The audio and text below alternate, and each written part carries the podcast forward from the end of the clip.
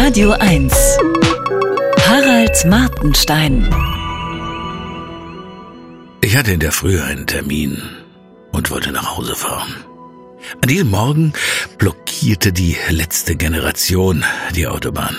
Mit Hilfe eines querstehenden Fahrzeugs, so hieß es im Radio. Ich steckte also ein, zwei Stunden im Stau. Nicht zum ersten Mal aus diesem Grund. Vor mir stand der Lieferwagen eines Handwerkers. Welchen Termin der wohl gerade verpasste? Eine geplatzte Wasserleitung, ein verstopftes Klo, wartete eine Familie inmitten der Überschwemmung nervös auf ihn oder war es etwas weniger Dringendes? Im Wagen neben mir saß eine Frau am Steuer. Sie sprach in ihr Handy. Vielleicht musste sie ihr Kind irgendwo abholen oder jemanden im Krankenhaus besuchen, dem es schlecht ging. Womöglich sagte sie gerade, äh, kann Lena noch eine Stunde länger bei euch bleiben? Nein, ich weiß nicht, wie lange es noch dauert. Geht nicht, du musst zur Arbeit. Mist. Lass mich überlegen. Jeder hier hat ein Ziel, dachte ich. Viele Stunden Lebenszeit verrannen gerade sinnlos. Viele Pläne zerplatzten. Unwichtige, mittelwichtige und sehr wichtige. Währenddessen pumpten alle Abgase in die Luft. Manchmal ging es ja ein paar Schritte vorwärts. Es wäre interessant auszurechnen, um wie viel die letzte Generation den CO2-Ausstoß durch ihre inszenierten Megastaus schon hochgejatzt hat. Ganz wenig kann es nicht sein. Die meisten Leute hier, bis auf ein paar Sympathisanten, waren wohl ziemlich wütend auf die letzte Generation. Niemand mag es, der Bewegungsfreiheit beraubt zu werden.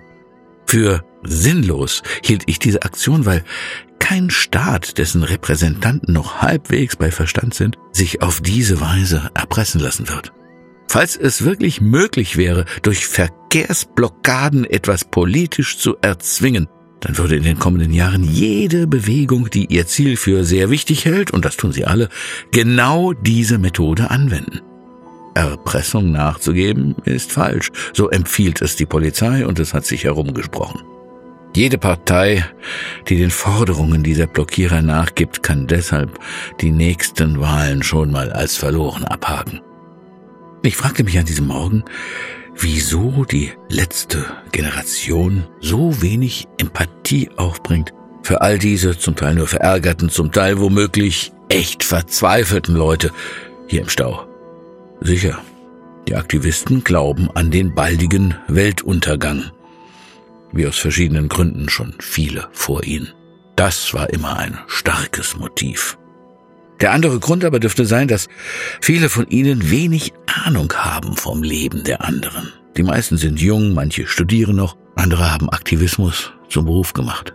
Sie wissen nicht, wie es ist, wenn man sein krankes Kind schnell aus der Kita abholen muss, wenn ein Geschäftstermin wichtig dafür ist, im nächsten Monat die Miete bezahlen zu können, oder wenn du unbedingt schnell zum Arzt musst. Naja, letzteres könnten Sie wissen. Jeder, der von A nach B will, hat einen Grund.